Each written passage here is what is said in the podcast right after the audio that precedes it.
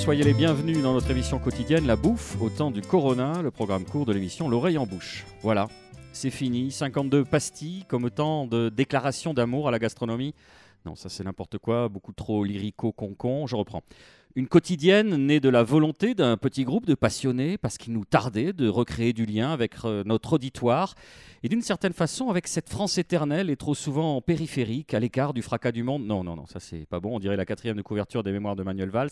Pris dans un troubillon d'oblomovisme, regardant sous nos yeux le monde se tordre sous le fascisme séculaire des sans-familles, où s'agitent vainement dans des soubresauts délétères les dernières scories de la Ve République, pourrissantes de l'intérieur comme autant de cohortes algonquines, confites dans leurs oripeaux petits bourgeois. Ah bah, bah, bah, non, ça c'est affreux, on dirait du Juan Branco. Bref, cela nous faisait marrer de faire une quotidienne sur la bouffe dans un gabarit plus ramassé, plus direct.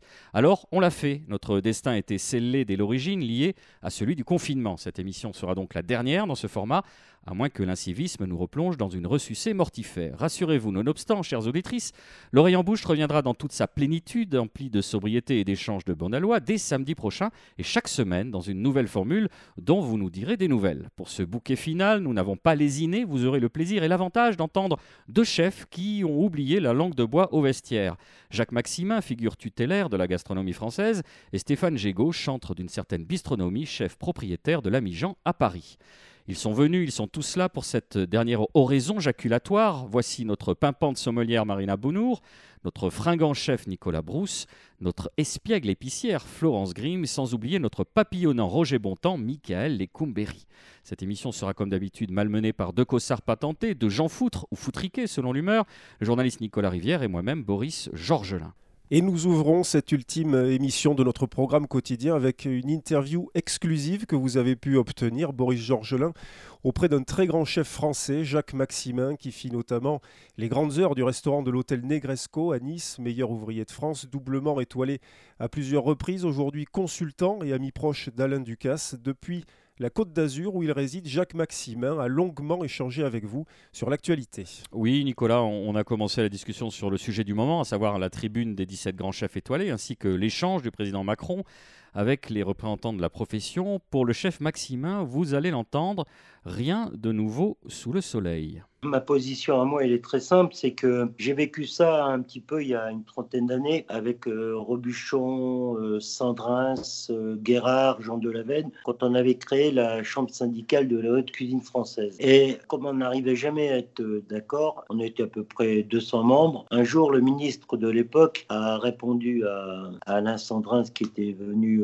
solliciter un entretien. Il lui avait dit, écoutez, le jour où vous serez d'accord, tous, vous viendrez me revoir. Donc, j'ai l'impression qu'on est en, train de vivre un peu ça. C'est-à-dire que euh, d'un seul coup, je vois que euh, la Fédération de l'industrie hôtelière y va de, ses intentions. Ensuite, c'est le syndicat des restaurateurs. Après, c'est le collège culinaire sans parler des indépendants qu'on connaît à peine qui vont euh, de leurs idées.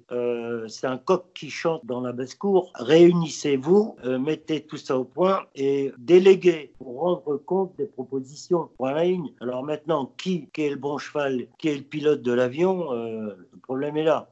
Alors, si le problème est là, néanmoins, Jacques Maximin vous a confié avoir une petite idée de celui qui pourrait endosser le costume. En effet, pas besoin d'être grand clair, son prénom commence par A et son nom par D ça ne peut être qu'Alain Ducasse. De toute façon, je dis pas ça parce qu'on est très liés et amis depuis 40 ans, parce que ça tombe sous le sens. On tire toujours à boulet rouge sur lui, peut-être à cause de sa réussite. Faut penser qu'il a fait beaucoup pour la cuisine et qu'il en fait encore beaucoup. Donc, faut profiter aussi de ses influences et de ses entrées. Et à ce moment-là, je vois pas pourquoi euh, ce ne serait pas lui le digne représentant de la cuisine française à l'époque, Paul Bocuse. Il n'y aurait pas eu de dialogue là. Ça aurait été un, un monologue signé Paul Bocuse on reproche à Alain Ducasse de jouer sa partition, de faire montre d'une solidarité de façade, et euh, vous le soulignez, peut-être d'oublier euh, certains chefs. Euh, nous recevons aussi dans l'émission Stéphane Gégaud de l'ami Jean. Il est monté au créneau contre cette tribune. Il a un argument du fait qu'elle laissait de côté ce qu'il appelle les obscurs, les sans grades, les bistrots, où on est par définition serrés les uns contre les autres. Mais vous savez,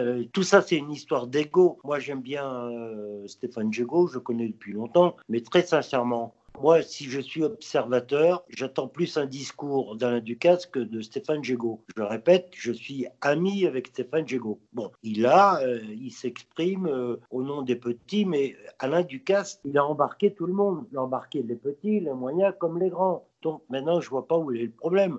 Moi, je pense que l'homme de la situation, c'est Ducasse. Je dis pas ça parce que c'est mon ami, je dis ça parce que c'est l'image, c'est l'image de la réussite. Ça entraîne tout le monde. Point la ligne. Alors au-delà de savoir quelle est la voie la plus légitime pour défendre les intérêts des restaurateurs, vous avez aussi échangé avec Jacques Maximin sur les conditions de réouverture des établissements et leur situation économique dans ce contexte de coronavirus. Oui, et vous verrez que les réflexions d'un chef aussi expérimenté sont frappées au coin du bon sens. Voici un petit cas pratique. Si vous avez un restaurant, d'une capacité de 40 couverts, on va dire. Si demain, vous avez pour ces 40 couverts, on va dire, euh, vous, votre épouse, plus euh, le serveur, le plongeur, allez, euh, on va dire 5, entre 5 et 6 employés en CDI, naturellement. Demain, il faut faire 20 couverts, vous mettez la clé sous la porte, c'est obligé. Je ne vois pas comment ça va se passer autrement. Et puis, ces nouvelles directives et ces normes qu'il va falloir appliquer, ça va nécessiter un investissement. Ça va être conséquent. Il va falloir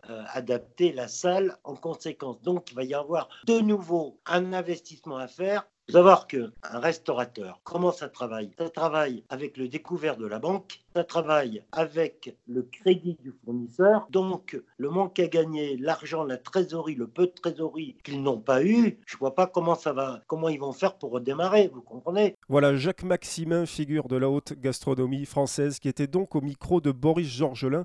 Et à noter que vous retrouverez cette interview dans son intégralité dans quelques instants en bonus sur les comptes Facebook et Instagram de l'oreille en bouche ainsi que sur nos plateformes de podcast. Alors, on vous avait promis du lourd pour notre dernière. C'est avec plaisir que nous recevons Stéphane Gégaud, qui se démène depuis le début de la crise pour défendre les intérêts des restaurateurs, notamment les, ouvrez guillemets, petits indépendants. Stéphane Gégaud, une réaction aux, propos de Jacques Maximin? Euh, Peut-être que ça peut vous étonner, mais je suis absolument d'accord avec Jacques Maximin pour une raison simple. Nous, on a initié avec ma compagne le combat, euh, on a initié le 13 mars par rapport aux assurances, par rapport à toute la profession et surtout étendu à toutes les petites moyennes entreprises de France, coiffeurs, teinturiers, etc., etc. Mais à un moment, moi j'étais arrivé et Jacques a complètement raison, c'est que c'est pas Stéphane Jégo qui va avoir la parole pour aller au front, ou à un moment, nous, nous, nous étions arrivés à notre limite. Et Alain Ducasse, on s'est eu au téléphone et je lui ai demandé, c'est maintenant à toi, c'est à toi maintenant, parce que moi, je suis au bout de ce que je peux faire. Et après, moi, la tribune que j'ai faite, c'est une tribune très simple. C'est, et je veux, moi, réouvrir le premier le plus vite possible, mais pas réouvrir n'importe comment. Nous ne sommes pas réellement prêts et nous ne savons pas comment ouvrir et nous n'avons pas tous les mêmes impératifs et nous n'avons pas tous les mêmes objectifs. Et surtout, c'est la première fois dans l'histoire de notre profession qu'un trois étoiles, une crêperie, une brasserie est au même niveau. Parce que ce qu'il ne faut pas oublier, c'est que le virus, il n'en a rien à branler du trois étoiles ou de la brasserie. Et je suis trésorier du Collège culinaire de France. Ce n'est pas que les restaurants du Collège culinaire de France qui sont prêts. Non, nous, nous voulons prôner pour l'ensemble de la profession. Et c'est là la force justement du combat. Et je pense sincèrement que dans notre profession, la légitimité de parler pour tout le monde, certes, c'est un aducas, mais il faut parler pour tout le monde. Justement, Stéphane Gégaud, dans le combat que vous menez, la pétition que vous avez mise en ligne très tôt après le début du, confinement, qui a recueilli, je crois, plus de 138 000 euh, signatures, vous interpellez le gouvernement sur l'attitude des compagnies d'assurance. On sait que certaines refusent d'indemniser pour des motifs juridiques. Vous, vous pensez plutôt qu'il s'agit d'une responsabilité morale de leur part? Mais là, le, problème d'assurance qu'on a soulevé euh, dès le 13 mars, c'est simple. Hein. On a quand même mis au grand jour des choses complètement incroyables. C'est que AXA disait et prenait, non, le risque viral, la pandémie n'est pas inscrite dans nos contrats, etc.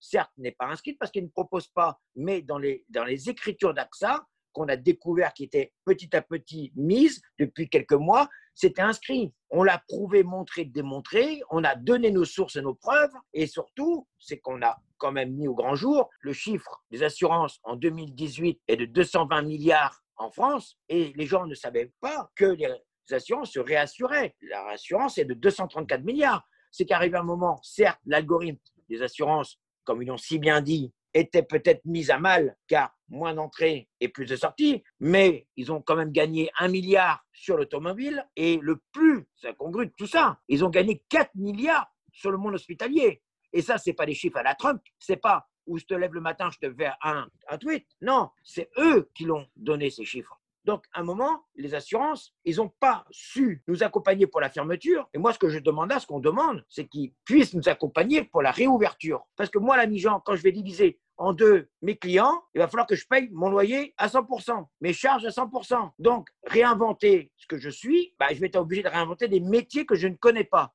Vous dites réapprendre ou apprendre de nouveaux métiers. Alors effectivement, comme beaucoup d'autres restaurateurs, vous êtes aujourd'hui euh, épicier, maraîcher, caviste, mais aussi restaurateur. Une question euh, qui n'a pas été souvent soulevée, est-ce que vous avez déjà un peu de recul pour savoir si financièrement cette diversification n'est qu'un pis-aller ou si vous arrivez malgré tout à vous retrouver un petit peu dans vos comptes avec ces nouvelles activités C'est facile de dire, voilà, on va faire d'avant emporté, on va faire d'épicerie, machin. Sauf que si on veut le faire bien, si on veut le faire avec un, sens de qualité, un sens moral et surtout quelque chose de pérenne, on doit le faire correctement. Il y a trois semaines, quand j'ai commencé, j'ai déconfiné mon chef, un plongeur, un de mes collaborateurs en salle. c'est une catastrophe, car certes, là, en ce moment, les loyers sont gelés, mais quand vous additionnez les loyers, les charges, les, les salaires, etc., ça marche pas. Si la réouverture se fait dans la précipitation, avec aucune vision, cela va faire plus de dégâts que ce qui se passe là. C'est comme il y a trois, un mois et demi là, quand on annonçait qu'on disait que la guerre économique allait faire plus de morts que la guerre sanitaire, on s'aperçoit que ça va être la réalité. Et le chômage partiel va se transformer en chômage dur. Et les gens ont tendance à oublier que le chômage dur, c'est eux qui vont le payer par les impôts. Parce que là, il y a des milliards et des milliards et des milliards. Le robinet a été ouvert, mais n'oublions pas que nous sommes dans un pays merveilleux, un pays où socialement nous sommes protégés, ultra protégés. Donc ça, c'est extrêmement important quand même à le comprendre. Mais c'est surtout important à comprendre qu'on ne peut pas faire n'importe quoi pour que quand le chômage partiel va finir, parce qu'à un moment, il va finir le chômage partiel, mais quand on ne pourra pas réouvrir, parce qu'on ne sait pas comment demain va être fait, on peut le fantasmer, l'innover, le réinventer, mais 24 couverts chez moi ne fera jamais 55 couverts et ne fera jamais 130 couverts jour. Même si je vends des légumes, de l'épicerie, mais 18 employés, où j'ai une capacité avec 18 employés, 3 apprentis, et en plus, avec un travail social qu'on fait par rapport à notre métier, on ne pourra pas assumer tout ça. Donc c'est pour ça, oui, je, moi je veux ouvrir le plus vite possible. J'ai besoin de ça, c'est mon ADN, mais je pense qu'on ne peut pas ouvrir n'importe comment. On a fait le calcul là, très simple, ça va coûter 76 euros par jour, par employé que je vais déconfiner à la réouverture par rapport à tout ce qu'on va mettre en place. Les masques, les gels, euh, etc., les gants, enfin, les tabliers jetables. La totalité, c'est 76 euros par jour. Moi, j'ai 18 personnes pour une raison précise, avec 55 places assises. Des services, moi, avec 50 places, le soir, je peux, si je lâche la machine, je peux faire 100, 100 découvertes. Mais je ne le fais pas avec une équipe qui est là toute la journée. Je le fais avec une équipe qui soit du matin, soit du soir, où mes responsables sont en coupure, mais avec des grandes coupures, etc. Et là, ça veut dire quoi? Certes, on va se réorganiser, mais on ne peut pas étirer les gens par rapport au travail. On ne peut pas, à un moment, faire n'importe quoi. Donc, c'est là justement qu'il y, a un problème. C'est pas, on ne veut pas ouvrir comme des ports, mais ouvrir avec des solutions. Et peut-être que la Jean n'est pas un exemple par rapport à Paris, par rapport à la configuration du 7e, par rapport à ce qui va arriver au mois d'août, etc. Mais des, des, restaurants ou en Bretagne, ou je sais pas moi, au bord de la mer, dans les Landes, etc ils auront d'autres solutions. Donc, on ne peut pas mettre tout le monde dans le même panier, mais surtout, on ne doit pas faire n'importe quoi pour une réouverture. Parce que moi, je ne veux pas ouvrir, avoir une bombe sanitaire dans les mains et être obligé de fermer. Qu'est-ce qui peut se passer si on ouvre tous comme n'importe quoi? Et surtout, économiquement parlant, ouvrir avec un quart de ton chiffre d'affaires, sachant que les frontières en plus vont être complètement bouchées. Donc, à un moment, il va falloir quand même voir une certaine réalité de comment on doit faire et comment on doit se réinventer mais qu'on ne doit pas mourir surtout. Boris Georgelin. Alors attends, euh, Stéphane Gégaud, il, faut, euh, il y a quand même beaucoup de, contradictions. C'est-à-dire que euh, il faut à la fois ouvrir au plus vite pour des raisons économiques, mais il faut raison garder parce qu'on peut créer à nouveau des clusters comme ce qui s'est passé récemment en Dordogne. Les frontières sont fermées, on ne sait pas qui va revenir, on a un surcoût par employé du fait des nouvelles mesures sanitaires. Est-ce qu'il y a une solution sur mesure pour sortir par le haut? En tout cas, la vôtre. Ce pas des contradictions c'est que là, on a besoin quand même d'avoir un minimum de recul. Le déconfinement, ça va être le 11, d'accord? On va nous donner une date. Il y, a, des gens comme Philippe Etchebest qui travaille d'arrache-pied pour mettre justement des propositions en place, le Collège Cunaire également, Restons Ensemble qui ont fait un travail admirable pour tous nos collaborateurs, Laurent Tronchin, Stéphane Leclerc, mais ils ont fait un travail, ils doivent avoir la Légion d'honneur par rapport au travail qu'ils ont fait. Administrativement parlant, tout ce qu'ils ont fait, mais c'est un truc de dingue. Si le 15 juin, on a assez de recul, que les gens sont assez responsables par rapport à ce qu'on leur demande, on ouvre. Mais peut-être qu'on n'ouvrira pas tous. Si moi, économiquement parlant, je ne peux pas ouvrir parce que l'été arrive, mais je peux continuer à faire de la vente emportée, du maraîchage, de l'épicerie, et que là, j'arrive à vivoter et que je ouvre la deuxième quinzaine d'août, je le ferai. Mais si moi, mon ami qui est à Saint-Jean-de-Luz, à Ransaillac, lui, par rapport au tourisme ou, on va dire, aux activités qu'il a là-bas, s'il ouvre à plein temps, tant mieux. Mais c'est pas de la contradiction, c'est qu'on n'a pas de vision, c'est pas laisser le temps. Autant là, c'est d'observer ce qui va se passer. Nous, le déconfinement, ça fait 15 jours qu'il a arrêté. Hein. Quand on a commencé à donner la date du 11 mai, c'était Yallah. Hein. Et ça, c'est la réalité par contre. Hein. Donc, euh, à un moment, euh, et à un moment, il va falloir quand même aussi. Euh, donc, moi, je veux ouvrir le plus rapidement possible, mais le mieux possible. Donc, si le plus rapidement possible, c'est le 15 juillet, le 1er juillet, le 15 juin ou la deuxième quinzaine d'août, ça sera. Et c'est pas un problème de riche de se dire ça. Je pense que c'est justement être responsable. Nous, nos établissements, les factures, on les paye nos couilles avec notre travail, avec ce qu'on est. Merci beaucoup euh, Stéphane Gégaud pour votre euh, témoignage. Merci Nicolas Rivière. On va continuer la suite de l'émission. Chef Bruce, vous avez euh, vendu votre établissement juste avant la pandémie et malgré tout ce qui vient d'être dit sur la situation catastrophique de la profession, vous êtes prêt à remettre ça dès septembre? Vous êtes maso, utopiste ou juste dingo? Peut-être les trois même. Oui, j'ai eu la chance de me débarrasser de mon établissement rue des Filatiers parce que quand je vois ce qui se passe, on peut dire débarrasser. Et puis là, on on projette gentiment euh, de refaire un petit projet, un petit projet derrière. Donc euh, on attend calmement que tout cela passe. On va laisser les copains essuyer les plâtres du déconfinement et puis on verra, on verra par la suite. On peut en savoir un petit peu plus, Nicolas Brousse, sur la cuisine que vous avez envie de faire euh, dans ce nouvel établissement? On va faire de la cuisine déjà. Ça tombe sous le sens? Pas toujours. Excusez-moi d'insister, pas toujours. Donc on va faire de la cuisine de cuisinier, des choses simples qu'on sait faire un produit, une cuisson, un jus, un assaisonnement. On va rien inventer de, de, fou. On va pas envoyer des mecs sur la lune. Donc on va, on va reprendre les classiques et euh, on va remettre la cuisine euh, au milieu du projet, ce que certains oublient euh, souvent. eh ben ouais, eh ben ouais. Merci Nicolas. Marina, vous nous avez concocté un dernier carnet de vignes de confinement qui pétille, qui nous fait rêver avec vos champagnes préférés. Ouais, ça va faire aussi péter votre carte bleue hein, parce que j'ai un peu des goûts euh, de luxe. C'est-à-dire que plus on en goûte, plus on commence à s'y connaître un peu et plus on monte un peu en gamme. Alors moi, c'est trois maisons qui sont pas vraiment connues du grand public, mais qui sont connues des gens qui boivent beaucoup de champagne comme moi, je pense. Euh, la première maison, c'est la maison La Grappard que j'avais découvert quand je travaillais au chez euh, ils ont une cuvée qui s'appelle la cuvée 7 cru qui est aux alentours d'une trentaine d'euros, qui au final n'est pas excessivement chère par rapport à certaines daubes qu'on peut trouver les grandes surfaces. Euh, on est sur la côte des Blancs, on est sur un, champagne euh, qui va être sur un gros pourcentage de chardonnay, à hauteur de 90% avec du pinot noir. C'est le cépage blanc euh, par, par, excellence. Donc ça, c'est mon premier coup de cœur. Ensuite, on va aller sur la vallée de la Marne avec les champagnes de Françoise Bedel. Alors moi, j'aime beaucoup cette maison-là parce que elle travaille déjà sur un vignoble qui n'est pas le vignoble le plus connu de la, de la, Champagne. Et en plus, elle travaille sur un cépage qui est le Pinot Meunier, qui n'est pas non plus le plus aimé. Et en gros, elle montre clairement qu'on peut faire des très grands champagnes avec des, avec des un peu. Et euh, voilà, donc là, sur la cuvée originelle, on est plus sur une quarantaine, euh, entre 40 et 50 euros. Et en fait, pour finir, la maison Vouette Sorbet avec la cuvée fidèle. Là, c'est euh, mon chouchou parce que je suis une fan de blanc de noir, donc c'est un 100% pinot noir. Et on est sur un champagne très vineux, vraiment des champagnes de table et de dégustation. Et là, voilà, on peut soit faire des envolées gastronomiques ou lyriques euh, là-dessus. Euh, je pense que on peut faire un peu ce qu'on veut, c'est magnifique. Merci Marina. Alors les plus jeunes d'entre nous ne le connaissent pas, mais nous avons une réaction euh, d'une personne que j'ai nommée dans la présentation de cette émission, qui s'appelle Michael Lecombéry. Vous souhaitiez intervenir pour apporter votre pierre à l'édifice de, l'édifice du Champagne, et vous sembliez aller dans le sens de Marina, Michael Lecombéry. Je suis fidèle à fidèle. Très bien, quelle belle intervention. Merci Nicolas.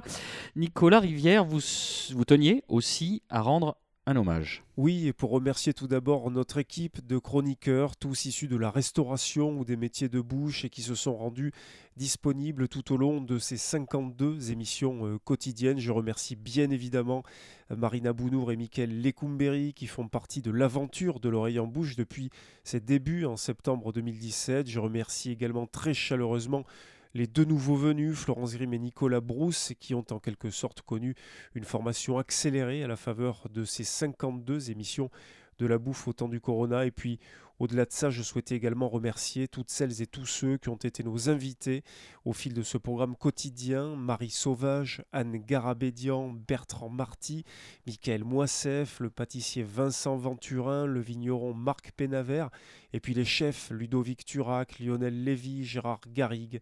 Franck Putla, Lionel Elissalde, Laurent Trochin, Thierry Merville, Stéphane Tournier, Michel Saran, Jacques Maximin et donc enfin Stéphane Gégaud, qu'ils soient tous ici remerciés pour leur participation. Merci de nous avoir suivis. La bouffe au temps du Corona, c'est fini normalement pour toujours, à moins que nous soyons tous devenus fans d'une nouvelle vague. On se donne rendez-vous dès samedi prochain avec une nouvelle émission hebdomadaire, L'oreille en bouche version spéciale, version longue, version. Hmm. Vous pouvez nous retrouver sur radio radio toulouse.net, Apple Podcast, SoundCloud, Mixcloud et Spotify. D'ici là, portez-vous mieux.